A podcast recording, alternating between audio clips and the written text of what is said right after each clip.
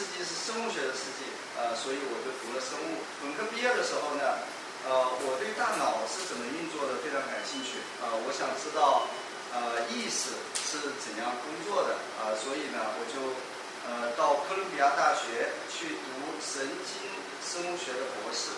呃，读了博士以后呢，才发现这个光研究神经啊，是不能理解意识是如何运作的。呃，所以呢，我就到斯坦福商学院去读这个 MBA。呃，那么读了 MBA 以后呢，呃，下面的大约二十一年里面，我一直在做神经生物学方面的投资，呃，就是医疗健康方面的投资啊。最近的十二年里面呢。我是在全球最大的生物医疗呃投资基金里面做合伙人。那整个一路走过来呢，就可能各位看到，就是说总的来说还是比较成功的啊。那我个人呢，在事业人生上面有非常多的思考啊。我写了两本书，最近一本呢呃叫做《世界边缘的秘密》啊。今天呢，我讲了很多的内容，呃，都是跟这本书相关的啊。里面有很多的科学的内容。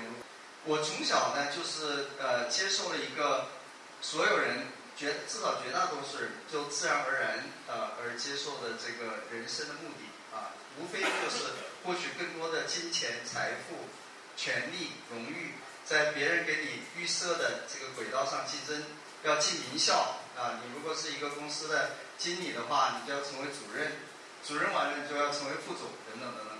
呃，总之呢，你是在一个既定的轨道上。呃，再往前奔，越到后来呢，我发现这样一种人生目的是有一定问题的。我今天就想跟大家探讨一下：如果你在别人给你预设的轨道上面，自然而然的在往前奔跑，而且越来越快的奔跑，在竞争的压力 压力下，你觉得忙得不得了，OK？但是呢，你心里面是痛苦的，你并不得到满足，你是空虚的。那你现在就得停下来思考一下，因为在路的终点等着你的可能并不是什么好事儿。人生观是世界观所决定的。那么我相信在座的绝大多数人，也许所有的人，世界观都是相当简单和传统的世界观。我们出生在一个硕大无边的宇宙里面，我们来的也不是自己主动来的。完全是有一个精子碰巧遇上了一个卵子，然后呢，就按照生物这个发育的这个程序表达出来了，就像一个大的圆的石头掉在一个山坡上，从山坡上面滚下来，并不是我们自己要掉在那儿的，它自然而然就滚下来了。那现在这个宇宙非常的巨大，我们极其的渺小，宇宙简直跟我们没关系，就是我们来不来，它根本不 care。我们来之前他已经在那儿了，我们走以后他还在那儿。这个世界上有七十亿个像我们这样的人，我们根本是 nothing，我们就是一堆细胞在一个大的迷宫一样的地方存在了一段时间。那从这个角度上来说，你得不到鹿角没有区别，你是不是沙都没有区别，因为你本来就是一堆细胞存在了一段时间，你是一块石头从坡上面滚下来。那么我今天就想告诉各位。这样一个世界观，完全是错误的。它已经被最近一两百年的科学所证明是错误的。首先呢，我们有一个约定俗成的印象，就是这个宇宙啊非常非常的大。OK，我们来之前它已经在这儿了。有多大呢？光从一一一边走到另外一边，就今天人类的理解，也要九百二十亿年左右，那够大了吧？那么我们。看看它是不是那么大，我们总有办法来算它的大小，对吧？怎么算呢？宇宙里面无非就俩东西，OK？物质，物质什么东西？这个桌子，这个椅子，大家各位的身体，这是这叫物质。墙，这是物质。能量，这个光能，对吧？手机里面的能量，电脑里面的能量，电能，这是能量。无非就这两件事情。整个宇宙的总能量加在一起等于零。那整个宇宙里面。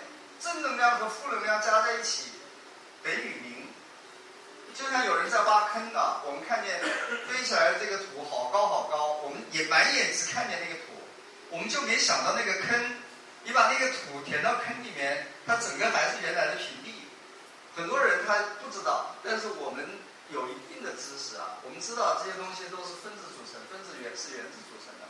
原子是什么样一个情况呢？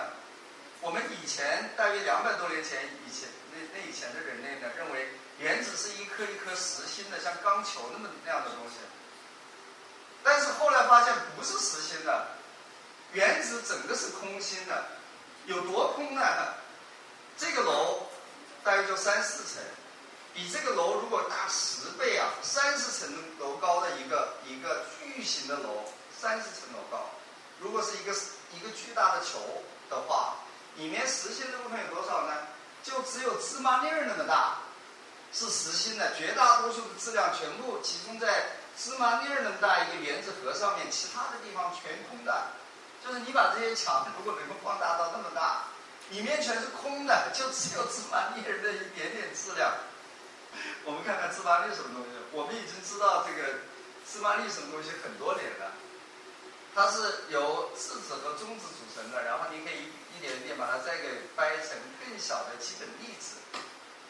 基本粒子掰到最后是什么东西？我们人类已经发现，掰到最后你其实不用掰到最后，就是你质子或者是电子。那么大的一些粒子，它全都是有两个特性，没有什么观察中它的时候呢，它是波，而且是几率波。几率波不是个东西，它是一堆数字在上下乱跳。基本粒子在没被观察的时候，它是一大堆几率波。那这个是非常严重的发现，就是我们原来在在这个发现这这个这个信息以前啊，我们是认为基本粒子你不管看不看它，它都是一颗在那个地方，它不可能是一个分数级的东西，它是把要么在那儿，要么不在那儿。OK，就是所谓的粒子态啊，同一个东西，同时又是波又是粒子，这就是所谓的波粒二象性。粒子我们是很容易理解的，粒子是一颗一颗的，它是具体的，只能在某个地方，不能在别的地方。它是在某个地方，或者百分之零，它不能是分数的可能性在某个地方出现，对吧？波我刚才讲到，不是个东西，它就是一大团可能性。那因为这个概念极其重要啊，我想再说一遍，再举个例子。我们看见月亮好大一颗悬在空中，对吧？月亮。在没有被观察的时候，它就是一大堆上下乱跳的数字，就是一大堆可能性。那你每次看的时候，它都一颗悬在空中，为什么呢？是因为在你脑海里面有那么一颗月亮悬在那里面。外面的真实情况怎么回事？你要没看的时候怎么回事？我们人类已经知道了，基本粒子就是一堆可能性。那我用另外一个比喻来讲。真正的世界，今天量子力学所发现的世界是怎么回事儿啊？在没有被观察的时候呢，你可以想象这整个世界是好大一团火焰，但是它不是真的火焰，它是数字的火焰，数字在整个世界里面到处乱跳，不是个东西，它是一堆数字在乱跳。那么。这么一大堆数字在你脑海里面呢，就会形成一个火焰的影子嘛。那个就是我们看见的世界，那是我们看见的粒子态，它是具体的、客观的，是我们相信的所谓真正的世界。佛教里面把能看见的东西叫色，就是指粒子、粒子态；看不见的东西叫什么呢？叫空，这就是波态。道教里面把能看见的东西叫物，这是粒子态；把看不见的东西叫什么？叫道，这叫波态。所以我今天要跟大家讲的这个崭新的世界观和原来是非常不一样的。那么世界是一大堆可能性，你总得向你想要去的那个地方去，你至少要向那边努力。那一个神奇的现象就是，你如果真往那边去呢，这个事情还是很有可能发生的。你敲啊，门就为你打开。我想讲一个，我想讲一个故事啊，这是一个真实的故事，大约发生在三十一年前。那个时候我二十岁，但是呢，我想去美国读书。要读书呢，就要考托福。考托福呢，你就要交报名费，只能用美元交，人民币不行。但那个时候的货币管制比现在还要严很多很多。最后绝望到什么程度呢？到了临报考截止日期只有两天的时间，我实在在家里面坐不住了，因为家里面不可能出现美元嘛。我骑着车就出去了，在满街乱窜啊！就是我当时在武汉，我在汉口到处骑骑着车，也不知道在哪里能够弄到美元，就到处转。转一天下来又渴又累啊！到了下午，我猛抬头看见面前有个牌子，上面写着“美元由此去”。就当然我就是怀着好奇，就举着那个牌子，就找到一个窗口。那里面人说：“是啊。”在这个地方，人民币换美元，为什么呢？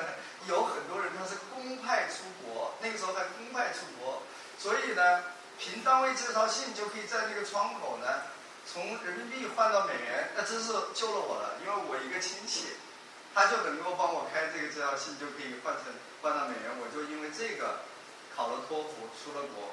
我要是没有那二十多美元，我可能今天都不会站在这跟各位讲这个故事。那么。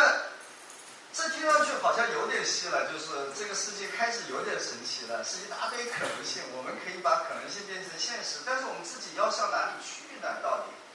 一零故事他必须回答他自己想要什么，因为很多人啊，他是在别人的压力下，循着别人觉得他应该过的生活在过的呢。那么这句话呢？让我们想到另外一句话，这是杨绛在一百岁生日时候说的。他说：“我们曾如此期盼外界的认可，到最后才知道，世界是自己的，与他人毫无关系。人生的舞台就像一个巨大的平原一样，你不管是谁，你的舞台永远是以你为中心的，直到你死去的那一天。”你每活一天，你就离不开中心这个位置。你的一生，你永远离不开这个舞台的中心位置，这是极其重要的。我建议各位真的要向内看，要知道自己渴望什么，要 follow your heart。但是因为我的热爱，我一直持之以恒。因为你一旦热爱一件事情，你就会一直有些障碍，你还是会过去的，你还是会挺过去的。一定要 follow your heart。最后呢，我想用乔布斯的一段话来结束今天的讲演。他说：the only way to do great work is to love what you do。if you have not found it yet，keep looking，don't settle，as with all matters of the heart，you'll know when you find it。谢谢大家。